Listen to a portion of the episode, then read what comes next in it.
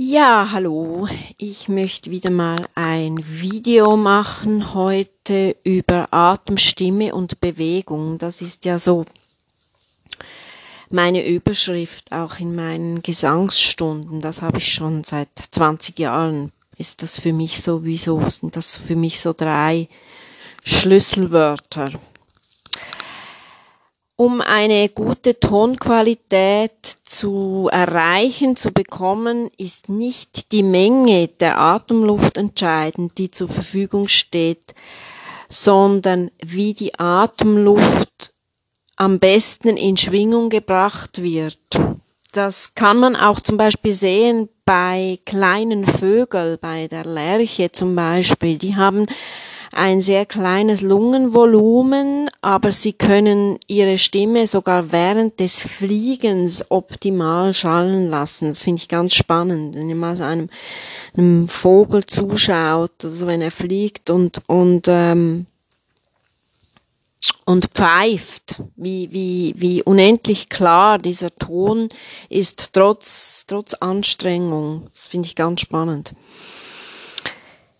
Ich übe mit meinen Studentinnen und Studenten und mit meinen Schülerinnen und Schülern auch gerne diese Übung, dass ich sie vor einer brennenden Kerze singen lasse. Also zehn Zentimeter vor dem Mund muss eine Kerze gehalten werden und sie darf beim Singen nicht flackern. Das finde ich eine ganz gute Übung. So kann man sehen, bei Klangdichte halten die Vokale und sind die Vokale ganz dicht.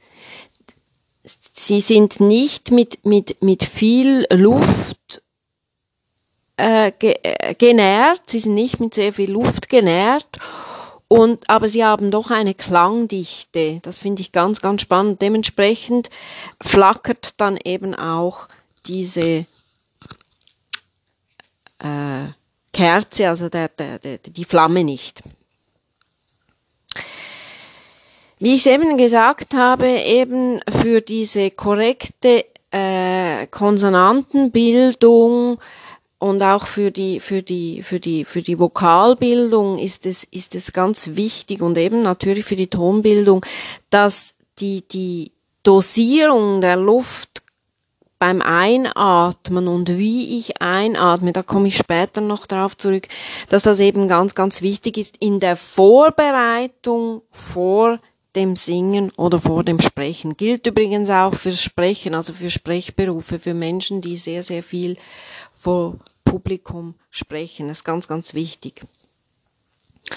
Was auch eine, ein, einen starken Einfluss hat, ist die, die nervliche Belastung oder Aufregung. Da atmen wir ganz anders. Also wenn wir nervlich belastet sind oder eine Aufregung haben, dann pumpen wir eigentlich die, die, die Lunge voll mit Luft. Wir haben dann auch zu viel Luft in der Lunge und das ist, ist ja sehr belastend für die Lunge. Also wenn man das sehr viel macht, das ist nicht gesund für die Lunge. Da komme ich auch noch später zu, was das für Auswirkungen haben kann. Was mir auch aufgefallen ist, schon als ich bei meinen Patenkindern in der Schule war, beim Elternbesuchstag, dürfen die Patinnen und Paten da manchmal auch mit, und dann durfte ich mit. Da ist mir auch aufgefallen, zum Beispiel im Mathematikunterricht oder im Rechenunterricht, dass gewisse Kinder so gestresst sind, wenn die Lehrerin eine, eine, eine Rechnung stellt, sind die Kinder sehr gestresst und, und nehmen sehr viel Luft, übermäßig Luft zum Sprechen und bilden dann aus dieser aus dieser Presse heraus den, den, den Satz, und das ist auch nicht gesund. Also mir ist aufgefallen, dass sie so mit offenem Mund und hochgezogenen Schultern aus der Presse heraus das Resultat gequält oder quälend gesagt haben. Aus dem Zustand der Enge wird dann der Ton so, so angesetzt oder das Wort ausgesprochen und, und da kann man schon auch als Lehrerin oder als Lehrer dann sagen und dann will ich, will ich jetzt nicht meine Lehrerinnen und Lehrer äh, belehren, sondern es ist mehr so eine, eine Ermunterung, achten, dass der, der Atemluft, dass die Atemluft fließt, also dass die Antwort so aus einem, einem Fluss kommt, weil das hat auch äh, Auswirkungen auf das Gehirn und auf den Sauerstoff. Und da kann man zum Beispiel als Lehrerin oder als Lehrer so auch ganz locker so ermutigen und, und, und, und den Druck wegnehmen. Das, das bringt sehr viel. Den Atem durchströmen lassen, das ist ganz, ganz wichtig. Entspannte Schultern, auch hier beim, beim, beim, beim Sternum, entspannen und aus der Entspanntheit äh, etwas sagen oder eben auch zu singen beginnen. Dazu braucht es aber beim Singen eine optimale Stützfunktion und eine, entsp eine entsp entsprechende Kieferlockerung. Das ist ganz, ganz wichtig. Es braucht ein Bewusstsein und keinen Leistungsdruck. Also ich, ich muss, wenn ich mit viel Bewusstsein an eine Sache herangehe, dann habe ich viel weniger Leistungsdruck. Oder ich kann auch, wenn ich mir sage, ich lerne das entspannt und spielerisch und sehr bewusst, dann habe ich viel weniger Leistungsdruck. Man muss sich auch einfach bewusst sein, dass in diesem Bereich gibt es keine schnellen Lösungen. Das geht dann, das würde dann auf die, auf die Kosten der Ökonomie des Atems gehen, auf den Körper und auf die, auf das, auf die Stimmentwicklung. Es ist ein, ein Entwicklungsprozess.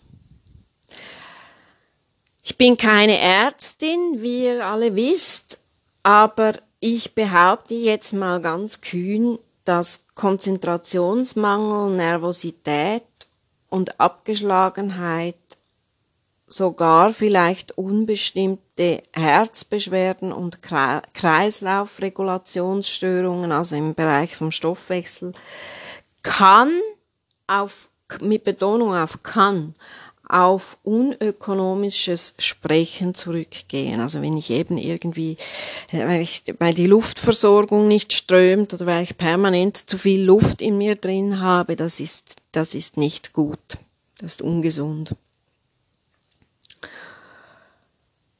Also unökonomischer Stimmgebrauch hat also erhebliche Auswirkungen auf das vegetative Nervensystem.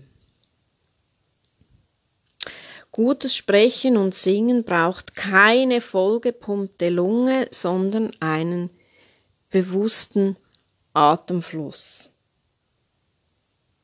Ich würde auch sehr, sehr viel, so täglich fünf, zehn Minuten Atemübungen machen, sich einfach hinsetzen, ganz bewusst einatmen, auch ganz, ganz fein einatmen, riechend einatmen, den Atem stehen lassen und auf ein fließendes F wieder ausatmen.